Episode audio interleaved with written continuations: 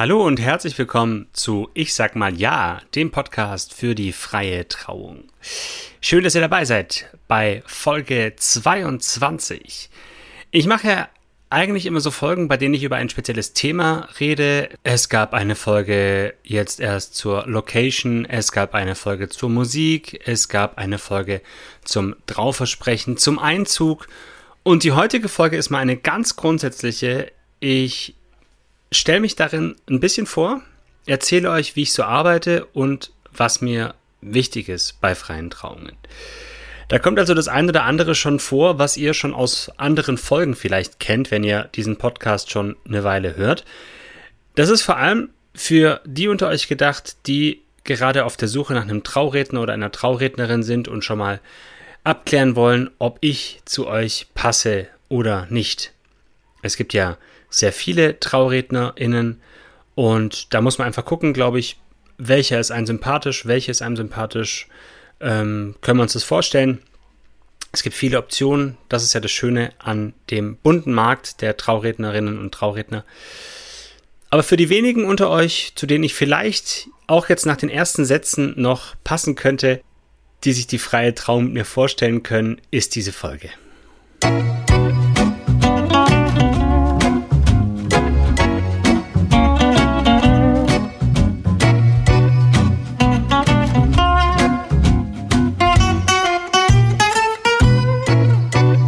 Ich bin Fabian, Trauredner Fabian, Fabian D. Schwarz. Ich bin Ende 30, je nachdem, wann ihr das hört. Also im März 2022, wo ich diese Folge hier aufnehme, bin ich 38. Ich bin verheiratet, ich habe drei Kinder und habe nach dem Abitur erstmal katholische Theologie und Deutsch studiert, wollte eigentlich Lehrer werden tatsächlich und habe dann am Ende des Studiums mal sechs Wochen einen Lehrer vertreten im Religionsunterricht. Das waren elf Wochenstunden, also so ein halber Lehrauftrag. Und da habe ich gemerkt, och, ich glaube, das können andere besser. Und bin dann erstmal in der katholischen Kirche als Referent gelandet, wo ich dann ein paar Jahre für junge Erwachsene zuständig war. Dann war ich vier Jahre lang auf Landkreisebene und zuletzt noch kurz auf Stadtebene. Und zu den freien Trauungen bin ich wirklich zufällig gekommen. Ein Sandkastenfreund von mir hat mich nach vielen Jahren, in denen wir keinen Kontakt hatten, angeschrieben über Facebook, glaube ich. Ähm, ihr merkt schon, es ist schon eine ältere Geschichte. Ähm, ob ich mir nicht vorstellen könnte, die freie Trauung für ihn und seine Freundin zu machen. Und ich würde jetzt lügen, wenn ich sagen würde, ich hätte mich nicht geschmeichelt gefühlt, weil ich fand das toll und spannend und habe zugesagt. Das war 2014, 2015 war die freie Trauung dann. Und das hat mir Spaß gemacht. Ich habe echt gute Rückmeldungen bekommen. Den beiden hat es gut gefallen. Und über die Jahre kam immer wieder mal freie Trauung dazu. Das war so auf Zuruf. Teilweise haben Freunde von mir, die das auch beruflich damals schon gemacht haben, mir dann, wenn sie nicht konnten, Termine weitergeleitet. Ähm, ich habe das aber nie an die große Glocke gehängt, weil ich ja noch in der Kirche beschäftigt war und immer so dachte, naja, das ist ja auch vielleicht auch ein bisschen Konkurrenz. Oder es gibt zumindest Menschen, die das so verstehen könnten. Dieser Kerl macht uns Konkurrenz. Heute sehe ich das anders. Heute sehe ich das ganz nüchtern. Paare, die sich für eine freie Trauung entscheiden, entscheiden sich ganz bewusst und äh, gucken nicht danach, wer hat jetzt die bessere Google-Bewertung. Der freie Redner, die freie Rednerin oder die Kirchengemeinde. Aber damals war ich einfach noch so ein bisschen, ja, im kirchlichen Dienst, wollte ich auch keinen Ärger haben. Und dann habe ich mich 2020 schließlich komplett selbstständig gemacht. Zum einen als Redner, also hauptsächlich als Trauredner, aber auch für Trauerfeiern oder Kinderwillkommens- und Segensfeiern, aber auch als Kabarettist und Moderator, was ich auch schon einige Jahre mache. Ich habe 2005, glaube ich, angefangen, oh je, habe ich angefangen mit einem Freund zusammen so Musikcomedy, Musikkabarett zu machen, hatte dann 2011 mit meinem ersten Soloprogramm Premiere, habe zwischendurch auch mal zwei Jahre eine Kleinkunstbühne geleitet. Also so das Thema Bühne, Humor, Kabarett, Kleinkunst ist auch ein Thema, das mich ausmacht. Ich bin also schon ein Trauredner, für den Humor und Augenzwinkern zu einer Zeremonie dazugehören dürfen. Was mir an meinem Beruf und es ist schon ein Beruf. Beruf kommt ja von Berufung. Es ist nicht ein Job, es ist ein Beruf. Das kann ich schon sagen. Das macht sehr viel Spaß. Was mir vor allem sehr gefällt, ist, dass ich verschiedene Menschen kennenlernen darf. Ich darf junge Paare, ältere Paare, gleichgeschlechtliche Paare kennenlernen mit ihren jeweiligen Geschichten und Erfahrungen, Hintergründen und ihren verschiedenen Berufen und Tätigkeiten. Und da lerne ich viel dazu, nicht nur zu den Berufen, sondern auch über Beziehungen, was Beziehungen gelingen lässt, wie ihr als Paar miteinander lebt und euch arrangiert. Und da finde ich natürlich manchmal Parallelen zu mir und manchmal entdecke ich auch ganz Neues. Mir gefällt auch Geschichten zu hören, eben über das jeweilige Paar. Und das finde ich total spannend, dann diese Geschichten und Ideen zu einer ganz individuellen Rede zusammenzufassen. Das ist nichts von der Stange, das sind keine Textbausteine. Da ist kein Algorithmus, sondern ich fange jedes Mal bei Null an mit so einer Rede. Und das ist eine weitere Sache, die mir Spaß macht. Ich darf kreativ sein. Ich verstehe mich als Trauredner, als Dienstleister, klar, aber auch als Künstler. Und das bin ich sehr gerne. Ich mag es sehr, kreativ zu sein, Neues zu kreieren, Ideen zu spinnen.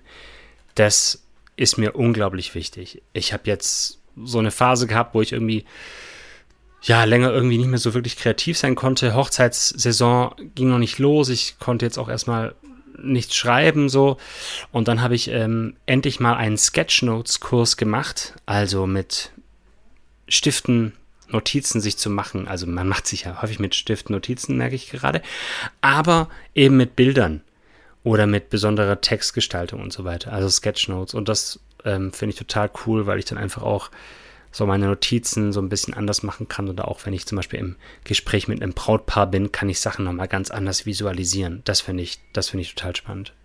Und in diesem, in diesem kreativen Prozess für die Trauung bin ich ja nicht alleine. Ich mache das Ganze mit euch zusammen.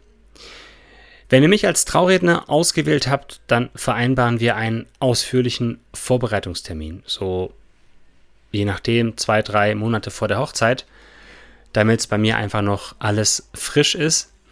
Und da bekommt ihr im Vorfeld schon mal Fragen zugeschickt, die ihr dann für euch jeweils beantwortet.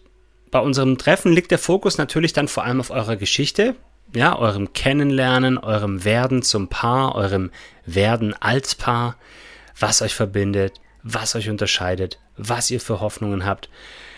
Mit diesen ganzen Informationen kann ich dann nachher die Rede schreiben. Das ist so der Hauptpunkt meiner Arbeit, der größte Teil, der Löwenanteil. Die Rede. Da gibt es auch eine eigene Podcast-Folge dazu, zu der Traurede. Wir planen bei unserem gemeinsamen Treffen aber auch eure Zeremonie, eure ganz persönliche Zeremonie. Bei einer freien Trauung ist ja das Schöne, dass sie so werden kann, wie ihr euch das wünscht. Bei einer kirchlichen Trauung habt ihr ja nicht so viel Verhandlungsspielraum in der Regel mit dem Pfarrer. Bei der freien Trauung ist es wirklich komplett frei. Ihr könnt es selber entscheiden. Wir schauen also, was euch wichtig ist, was euch nicht wichtig ist, was wollt ihr haben, was wollt ihr nicht haben. Ich habe natürlich schon auch so ein Arbeitsgerüst dabei für so einen möglichen Ablauf für so eine Zeremonie, dass man da auch nicht bei Null anfängt. Das ist oft ganz hilfreich oder eigentlich meistens, dass man wirklich auch so einen Punkt hat, wo man sich daran orientieren kann.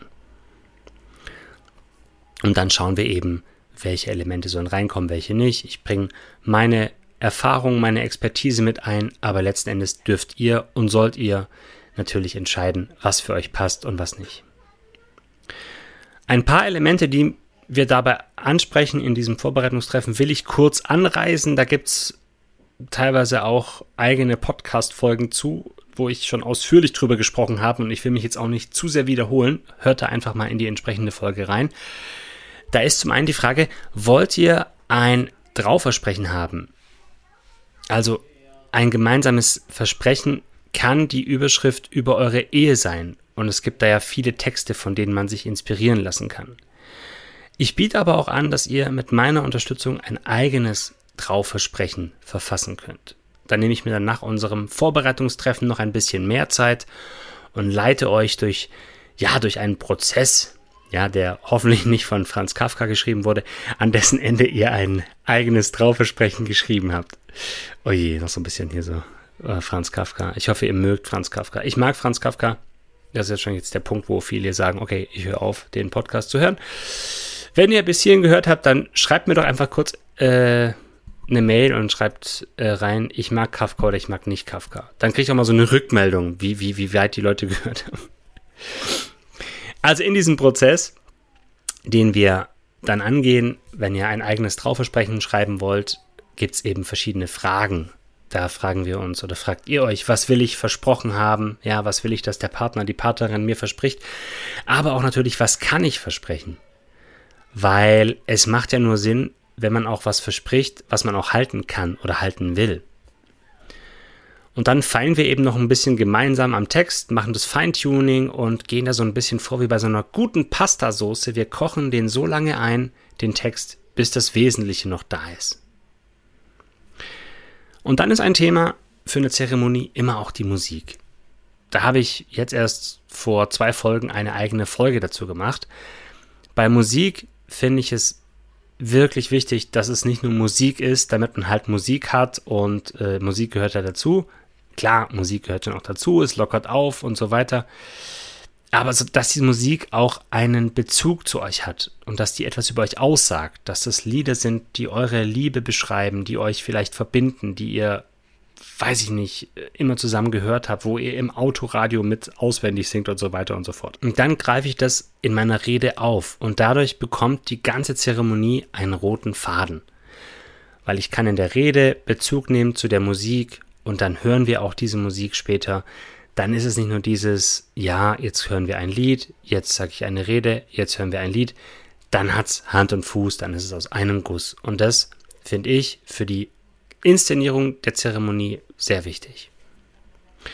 Und die Frage, ob es einen Segen geben soll oder nicht, die ist natürlich auch interessant.